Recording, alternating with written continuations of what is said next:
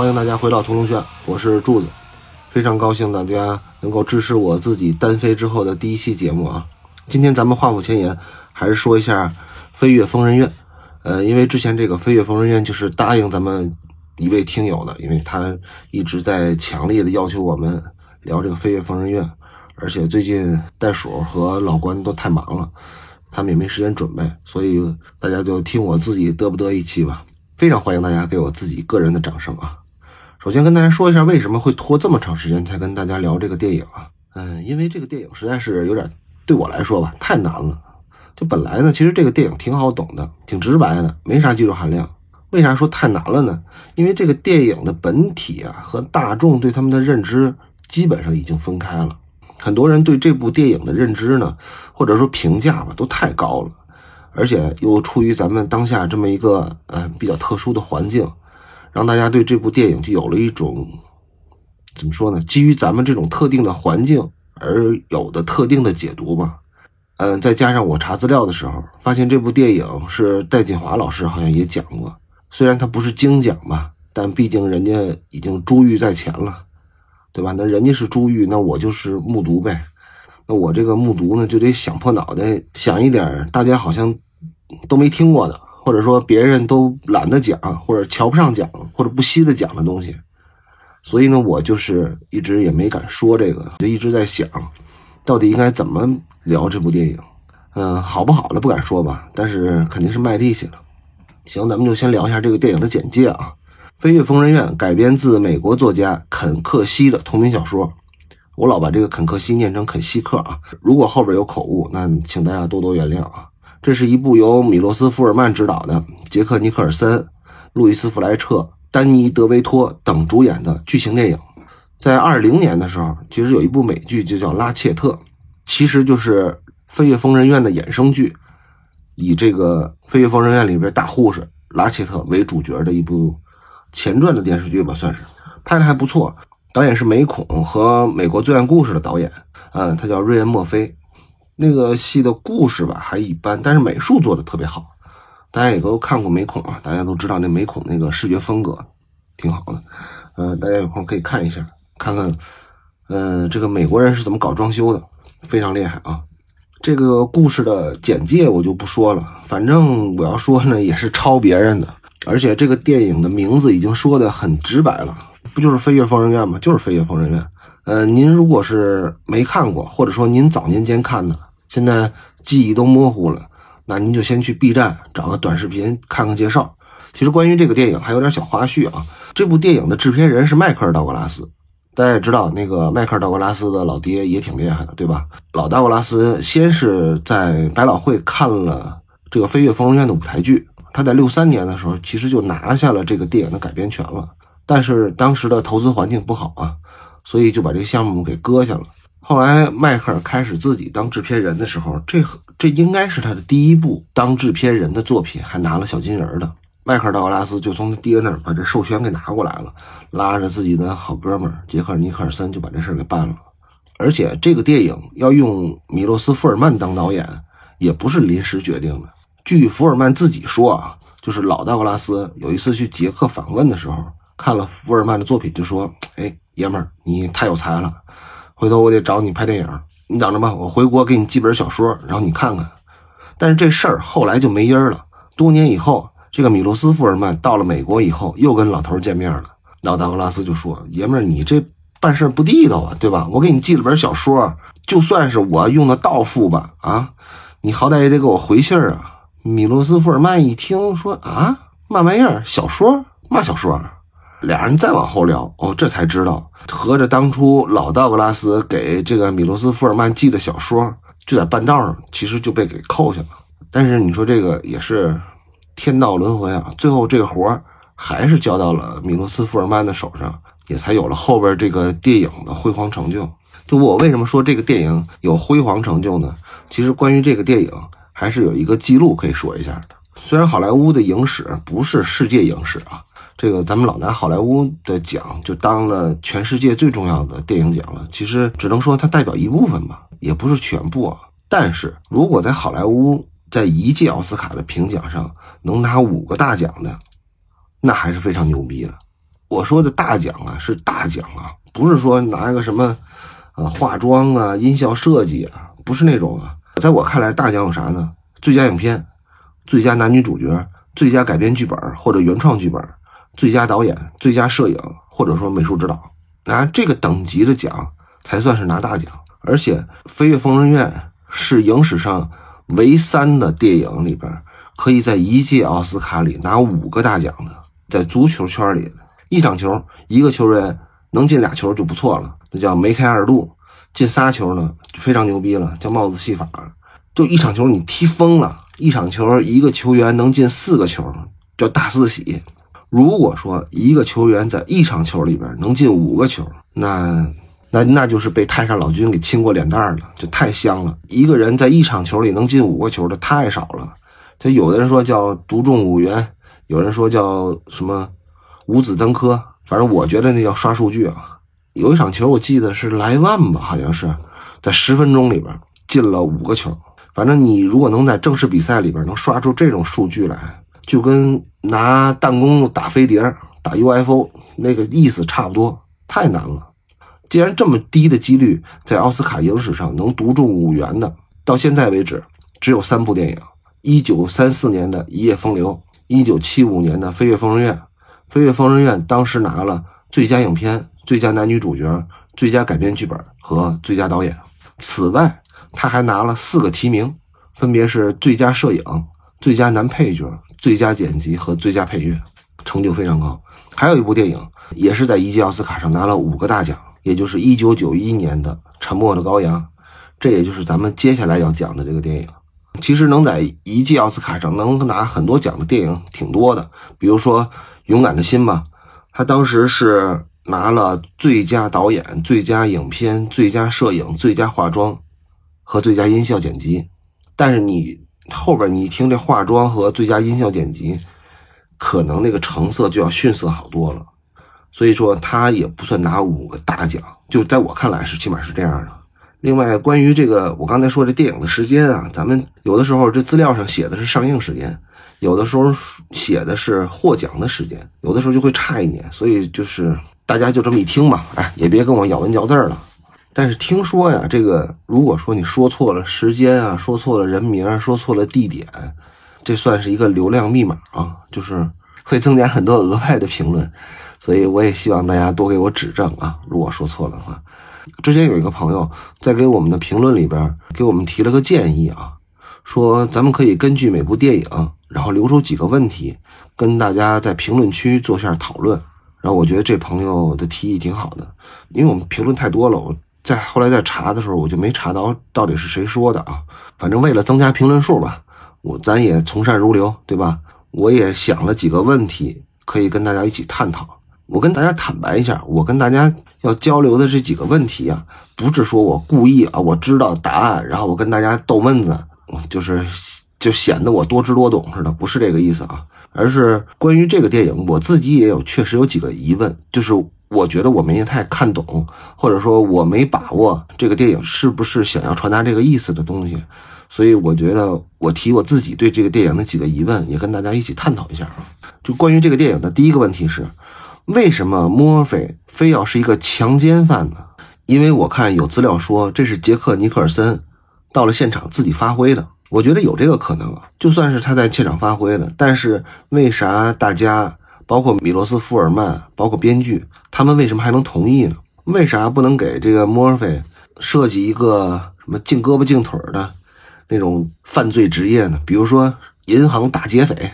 你非要给莫菲设计成强奸，或者说他在影片里边表现出来的是又奸又女吧？就他说他不知道这个女孩跟他发生关系的时候的年纪有多大。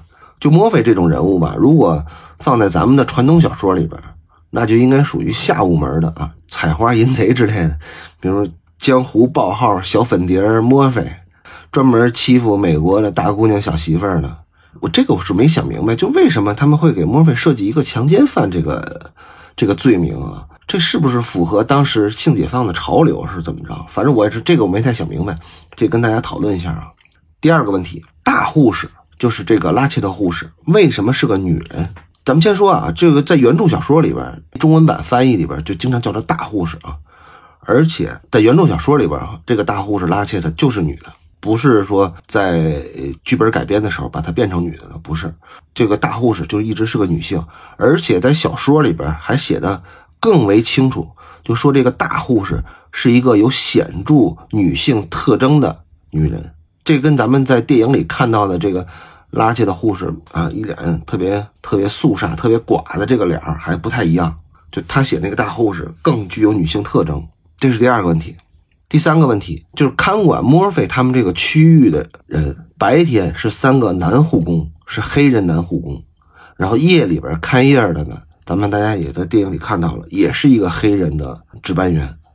就这个我也没太看明白，就为什么在墨菲所处的这个，不管是叫病区也好，还是叫监区也好，就在管理他这个区域的时候，为什么都是黑人黑人护工？因为我们可以看到。莫菲去了这个医院别的区域的时候，其实是有白人护工的，但是为什么偏偏在小说里边，包括在最后的电影里边，是三个黑人男护工呢？这个也是我没想明白的。护士的性别和护工的肤色，在当下看都是有点政治不正确的。因为咱们最简单的理解吧，起码这个护士和这护工在这个电影里边不是什么正面形象。好像是一个恶毒女人联合几个黑人护工去迫害白人男性，给大家的一个印象是这个，这一点我就没太想明白。当时不论是肯克西也好啊，还是说，呃，他们在写剧本的时候，为什么要故意把这样设计成这样？这是三个问题，我自己也没太想明白，也没有什么正确答案啊。当然了，可能人家肯克西也没也没咋想，人家就顺手这么写的。您要是有什么真知灼见呢？可以在节目下面留言，然后咱们交流一下啊。后边我还有别的问题，也还要请教大家啊。就说回电影，我先说一下我自己对米罗斯·福尔曼的印象吧。我个人最喜欢米罗斯·福尔曼的电影是《月亮上的男人》，因为我觉得我当时看的时候没看懂，怎么说没看懂，但是大受震撼。当然了，他拍的《幸出大亨》啊。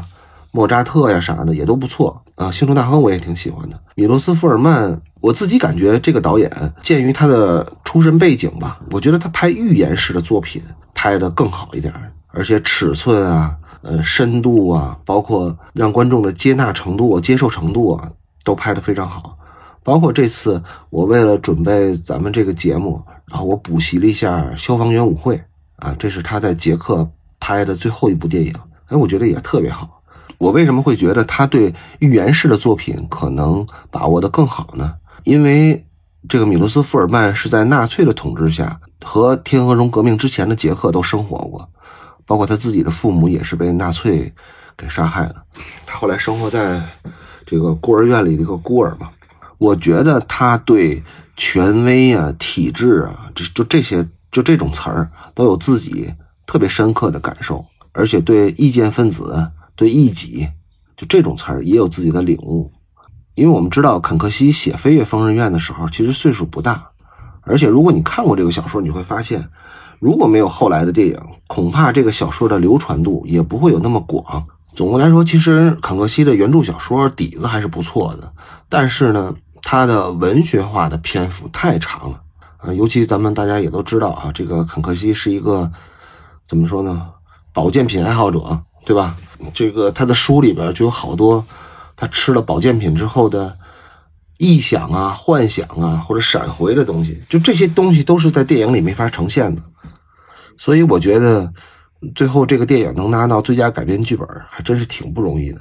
还有就是米罗斯·福尔曼，其实在这个电影里边参与的编剧工作极少啊，嗯，只有美国编剧做的工作，因为他在捷克的时候拍的戏都是他自己写的。但是他到了美国之后拍的第一部作品叫《逃家》，都不太成功啊，因为剧本是他跟一个法国人写的。你想想，对吧？一个捷克人跟一个法国人写了一部美国中产阶级家庭的生活剧，那个，嗯，怎么说呢？那个戏的剧本不是很烂，但是呢，掌声寥寥。就是我从那个电影里感觉出来一种什么呢？叫现在流行的一个词儿叫“吃饭砸锅”那种味道啊。米罗斯福尔曼的《逃家》跟李安的《冰风暴》一样，有的时候你作为一个外来的观察者，你观察的肤浅了呢，然后大伙儿就说你没文化，对吧？没水平。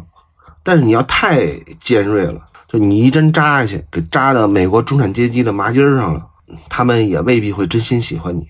但这事儿呢，他们自个儿人可以干，或者说他们昂古鲁萨克逊自己家的人是可以拍的，可以说的，对吧？库布里克也拍过，萨姆门德斯也拍过，他们说深了说浅了，主流圈还是认可的。但这也没办法，这就是人类的共性嘛，对吧？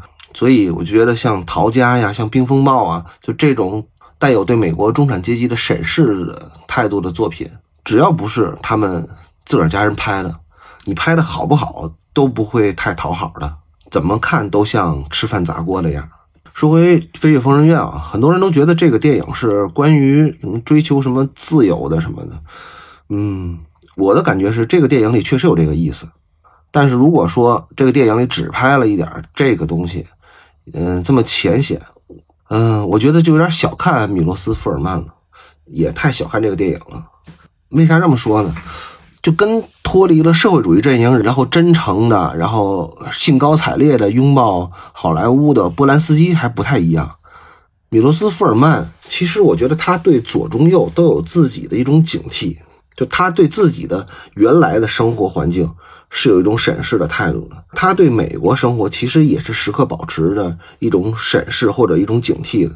咱们就看米罗斯·福尔曼在美国拍的这些电影里边，其实经常在干这些吃饭砸锅的事儿。但是后来呢，在他的电影里边，他的这些技巧就要娴熟很多了，包括他自己也退出了编剧啊这个工作，他会让本土的编剧，或者说让一些更有技巧的编剧来干这件事儿。但是你可以从他的作品，包括他的访谈中可以看得出来，呃，这老头还是挺通透的。他当然对自己原来的生活环境有不满，嗯，自由派知识分子肯定对体制或者说对管制是不满的，这是非常正常的一件事。但是呢，他也没瞧得上就每天哭着喊着要自由，只会躺在床垫子上抽麻烟的那些那些嬉皮士们。他对不管哪儿的权威，不管哪个地域的权威和小的个人之间的关系，都是最关心的。所以我觉得他在拍的是秩序与破坏，或者说权威与异己，就这些事儿才是他有兴趣或者有热情去讨论的。因为在我看来啊，《飞越疯人院》呀，《杏树大亨》啊，《月亮上的男人》，其实他们在都在讨论的是这件事儿。就说了这么多，就差不多了啊。就是关于这关于这总体的概念，因为大家也都比较了解我，也确实没啥文化，就再往下聊啊，什么体制与自由啊，什么癫狂与文明啊。什么反抗之类的，我就我就不敢说了，因为不敢说，不是因为我害怕啥啊，是因为我觉得我不明白，我说我说多了也没啥用。咱们还是回到电影啊，我就简单的说一下我对这个电影印象比较深的几个地方。咱们试着探索一下米罗斯福尔曼是怎么做工作的，也就是说，我为什么说他拍的是秩序，而不是什么压迫与抗争。第一点啊，咱们先说一下这个电影的类型啊，我先说一个暴论，呃，这个电影。跟《肖申克的救赎》、跟《巴比龙》什么的，完全不是一个故事类型。大家有人觉得啊，不都是越狱对吧？逃出压迫，然后反抗，追寻自由，最后 happy ending，都是这样的吗？但是在我看来，这个《飞越疯人院》的这个故事类型，其实更接近于某些西部片的类型电影，包括像后来的，无论是美国电影也好，澳大利亚电影那种恐怖片也好啊，都共有的那种封闭小镇题材。我说的这个封闭小镇啊，不是个学名，不是一个专有名词啊，因为我确实也没找到对应的学术里边有这种专有名词。包括我，我记得以前我把这个名词写进这个论文里的时候，还让我老师，还让我老师给我大骂了一通啊，说我生造概念，然后不严谨。但是咱们这是个聊天节目，就不要求这个了，就不要求严谨了。当然了，如果您知道有一个类似的专有名词，或者您觉得我说的不对，那都请您留言评论或者发微信指教我，对吧？我们屠龙学院的微信是屠龙学院的全拼啊，到时候您搜到了之后，我的女秘书就会接待您啊。刚才咱们说这个西部片儿呃，无论是前面的西部片儿还是后来的这种封闭小镇题材，他们都有相对来说一个比较固定的套路，就是一个长得胡子拉碴的外来者，然后进了一个黑恶势力盘踞的小镇，嗯，进来之后先得进酒馆喝一通，对吧？然后酒馆里的酒保就告诉你，我们这儿的扛把子是谁谁谁。然后呢，这个外来者就得跟整个镇子上最俊的姑娘睡一觉。睡完一觉之后，就觉得，哎，我这有义务把这个姑娘给拯救了，就像美国社会学家乔治·戴维斯顿说的：“美国男人最爱干的两件事，第一件事是拉良家妇女下水，第二件事就是劝风尘女子从良。你要拯救姑娘，那没啥可商量的，对吧？你就得跟黑恶势力干呗，反正就是一通突突突突突突，酒馆也炸了啊，姑娘可能也死了，但是道德感爆棚的外来者，骄傲的踏着尸体走出小镇。”就是咱们仔细想一想啊，我刚才胡说八道的这个故事，其实跟咱们的《飞越疯人院》有很多相似的地儿，这个套路是有很多相似的地儿的。为什么我会先提到类型呢？因为这个电影做的非常多，也非常有成效的工作，都是在做这个类型的应该做的工作。因为他做了这个类型的变形，所以就会让您感觉这个故事既亲切，但又不同凡响。《飞越疯人院》这个电影是做的特别对仗的，有很多地方都是用了对比或者用了重复。这种对比或者重复呢，首先是非常经济节约的，同时又非常有效率。我们可以把《飞越疯人院》这部电影基本上看作一个呃封闭空间的一个故事。除了墨菲带着这群病友们去了一趟海上，基本上这些故事都是发生在疯人院里的，所以重复的场景和情节其实是在所难免的。但是显然，编剧是有意的重复了某些相对固定的场景，或者叫仪式。而且我们也能感觉到，作为导演的米洛斯·福尔曼，他对音乐的使用也是比较谨慎的。他经常会使用同一段音乐，但是放在不同的位置上，这个就让你感觉有所区别。当然了，这也是他的一种叙事的手法。我为什么要说要提这个电影里边重复呢？就在我有限的理解范围之内呢？无论是在小说里也好，还是说在影视当中做重复，其实是有几个作用的。在这儿，我首先要引用一下毕飞宇老师的小说课里的内容。你看我在哪抄的，我都告诉你们。毕飞宇写的那本小说课里边有一个专门的章节，是在分析海明威的《杀手》，就是海明威的《杀手》那个短篇小说的。大家都知道，海明威写字儿是比较节约的，嗯，好像有一个什么冰山原则吧。大家有时间可以看一下《杀手》那个短篇啊，而且关于这个短篇小说的分析文章也很多。但是我读过的，我自己觉得分析的最精到的就是毕飞宇的这个《杀手》这个小说，挺特别的。它的省略和重复同样让人印象深刻。如果大家读过这个小说，就会知道啊，有的时候这个海明威根本就没写这句话，这个对话是谁说的，然后就直接就摆那几句话。但是几个人物之间的对话呢，又有很多特别重复、特别啰嗦的地方。比如说，一个杀手问店员说：“你们这儿有喝的吗？”然后店员说：“我们这儿有啤酒和姜汁水。”然后杀手又问说：“我问你，你们这儿有什么喝的吗？”你看毕飞宇就讲，海明威写杀手的这个人物对话的重复，其实是对人物的一种塑造，对气氛的一种经营。当然了，人家毕飞宇老师分析的更细致，我只是简略的说一下那个我想要的这个东西。所以，同样的，在电影里边的重复，有的时候是在写人物。比如说，通过累积呀，然后表现出人物的变化，从量的积累到这个人的质的变化。有的时候呢，我觉得电影里的重复是在帮观众梳理一个观看的脉络，同时呢，编剧和导演要用这种不断的重复来给观众建立一种秩序。这种秩序既是故事的脉络，同时也是这个电影里边最重要的，就是墨菲他的隐形的对手，就是作为一个闯入者来讲，他要对抗的。不仅仅是大护士，不仅仅是那三个黑人护工，而更重要的是这个隐形的秩序。放在西部片里边，那就是黑恶势力。墨菲要救的就是酋长这个大美妞，这是一个标准的用类型片做了变形的一个产物。他所遵循的那些剧作的规律和对观众的心理的把握，其实还是源于那个类型片的基础。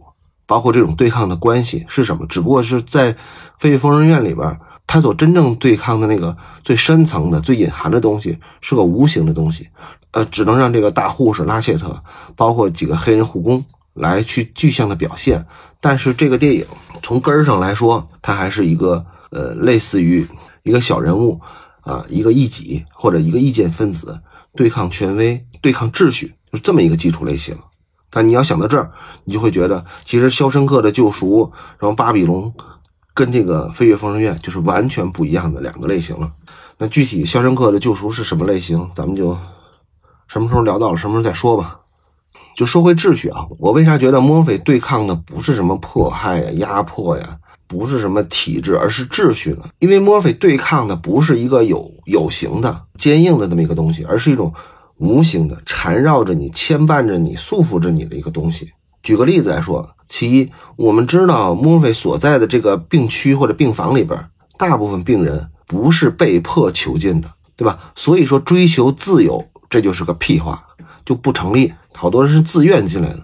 其二，这个墨菲其实是逃出去过一次半的，呃，一次是带这些疯子们去海上钓鱼去，那半次呢是他其实已经骗来了钥匙，打开了窗户，只不过把自己的女朋友给奉献出去了，然后给了那个 B B，让他也那个成年一次。所以说，这个疯人院不是监狱，没有那么严苛。不是说不可逾越的，嗯，包括像那个这个影片当中的 B B 是非常典型的一个人物。他受困的是什么？是受困的是他的母亲，他母亲对他的那种制约、压制。但 B B 不能自己走出去吗？他是一个成年男性，他不能自己走出这个精神病院吗？从体能上来讲，从物理上来讲是可以的。但是呢，他在精神上是被道德也好啊，什么什么什么秩序也好，是给束缚住了，所以他走不出去。有有个词儿叫“画地为牢”，画地为牢，并不是说它周围真的有一圈笼子去围绕着他，而是说一个观念或者一个秩序，他们突破不了，所以他就只能被困在原地，对吧？而且莫菲想要出去玩，他就能出去玩，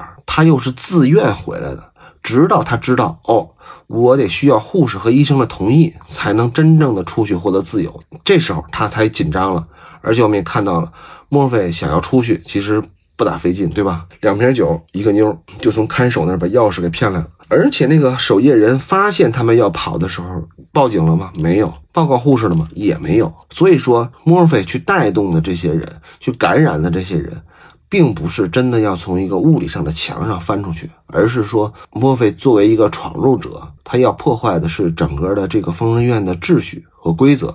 所以，为了表现这个秩序和规则，我们就会看到这个电影里重复了非常多的场景，是这些疯子们排队吃药、做操、打牌、放风，还有重复最多的场景就是这个大护士带着大家开会的场景。开会的这个场景，咱们后边再说啊。你看，相同的日程不断的重复，其实就是在帮助观众建立一种权威下的秩序感，这个非常重要。为什么它重要呢？是因为这些重复出来的、建立起来的秩序是要在这个电影中被打破的，是要被在这个电影中被破坏的。你得先树立起来，然后再破坏的。所以我就觉得这个电影里边对重复的运用是非常高级的，而且由浅入深是分成几个层次的。就我把这个电影里边的重复总结了几个类型，由浅入深，由易到难。我试着分析一下啊，不知道说的对不对啊？第一种重复是先累积，然后再转折，这种重复的作用是用于故事的开展和人物的转变。第二种重复是对比，这个用的是对于情节上的张力的提升。比如说啊，这个电影里边有相同的配乐，在不同的场景当中出现，这个就起到了很好的怎么说的烘托的效果。这个不是直接作用啊。第三种重复就是逐步的升级，也就是说，咱们前面说的这个建立秩序、质疑秩序、挑战秩序，然后直到最后打破秩序或者逃离秩序。咱们按照先易后难的顺序，先说这个累积，然后再转折的重复这个手法。就这个手法对于人物的成长和转变非常好用。比如说这个电影写酋长的觉醒，他用了一个空间就是篮球场。这个电影里边，我印象里边，它应该大概出现了两到三次篮球场。第一次是在二十一分零七秒的时候，第一次出现这个篮球场，这是一个户外空间，这也是墨菲来到医院之后第一次出来。当然了，这也是带着观众们熟悉一下这个医院的整个环境。这场戏的主要内容是墨菲不厌其烦地教酋长如何打篮球，就尽管别人嘲笑了，说酋长又聋又哑又笨，但是他还是在教他打篮球。那下一次出现打篮球的场景是啥时候呢？是在一小时零六分五十六秒的时候，墨菲带着一群疯子和护工之间打篮球比赛。这场戏之前的剧情是，墨菲已经带着疯子们去出海钓鱼去了，而且回来之后，医院的大夫们开会说，墨菲不是疯子，要把他送回劳改农场。但是大护士坚持说，啊，我们钢七连的口号是不抛弃不放弃，就不能把这个包袱甩给其他的兄弟单位。其实这时候我们已经知道。大护士已经动了杀机了。这部电影的长度是两小时十三分啊，怎么就这么恰好？打篮球这场戏是在这部电影的最中间呢，也就是一小时零六分五十六秒的时候呢。之前咱们的节目也说过了，一部电影当中最中间的一场戏，基本上跟电影的结尾要么就是正相关的，要么就是反向相关的，肯定不是不相关的。那这部电影的结尾是啥呢？这部电影的结尾是墨菲点燃了自己，照亮了酋长。那这场戏是啥呢？这场戏是墨菲对酋长的鼓舞开始奏效的一场戏，就是他开始点亮酋长的一场戏。前面出海钓鱼的时候，莫菲是踩在酋长的肩膀上爬出铁丝网的，但是酋长并没有去喊声。呃，能让酋长感觉自己也能挺起胸脯做人，嗯，是在这场戏，在小说里也好，还是在剧本里也好，酋长对莫菲。是有一种对父亲的那种感情的，小说里就会提到，酋长看到墨菲之后，就会想起自己的父亲的所作所为，包括后来酋长也说说你比我高大，嗯，就说墨菲比他自己还要高大。咱们知道，在小说里边，呃，这个酋长的身高应该是六英尺七英寸，我印象里边，我用百度换算了一下，应该是两米左右，就是一个非常高大的人。电影当中也是也是确实是这样啊，他们他们特意选了一个特型演员。就是身高两米的一个人。那说回这场戏啊，这场戏的作用是什么呢？其实就是让酋长这个人开始转变，从木人到他的希望被点燃的这么一场戏。咱们看看他是怎么设计的这场戏啊，就是按照墨菲的战术，酋长只要站在篮下，抬起手，然后就能把球扔进篮筐里，同时酋长也能把对方投进来的球给捅出去。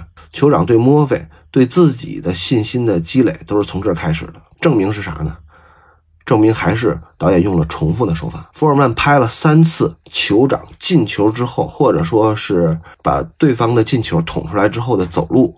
第一次是在一小时零八分四十六秒的时候，这是酋长第一次投篮进球。这时候他显然还是有点拘谨的，但是已经有点啊昂首阔步的走向自己的本方篮下了。然后酋长又把护工投进的球从篮筐里头打了出去。第二次酋长走路是在一小时零八分五十七秒，刚刚把球给打出去的酋长又开始迈着大步走向对方的篮下。第三次是一小时零九分二十三秒的时候，酋长第二次投篮进球。酋长这次是怎么回到自己本方半场的呢？是非常高兴的跑着笑着回到本方半场的。所以说。一场打篮球的戏，非常高效的把这个酋长被墨菲感染、被墨菲点燃的这个感觉，就用三次走路就做完了。这个戏写的特别高级啊，这才是电影应该有的样子。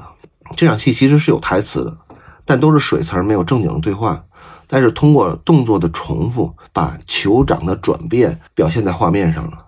咱们试想一下，如果你要是想写一个人物，想把自己的乐观啊、豁达呀、积极啊传达给另外一个人。如果你落在纸面上也好，落在电影当中也好，是非常非常难写的。呃，另外这个原著小说的第一视角人物是酋长，而不是墨菲。就这个小说的整个的视角和讲述方式，其实很像呃《肖申克的救赎》，因为《肖申克的救赎》是写李德回忆自己的朋友，这个小说也是酋长回忆自己的朋友。这种设计还是挺有共性的啊。下一种重复呢是对比。这期的时间也差不多了，咱们就先到这儿吧。下期咱们还要再讲两种重复，一种是对比，一种是逐步的一种升级，好吧？非常感谢大家啊，听我一个人在这儿逼逼这么长时间。如果您有什么想跟我说的，想跟我聊的，就请在节目下方留言，好吧？咱们下期接着见，拜拜。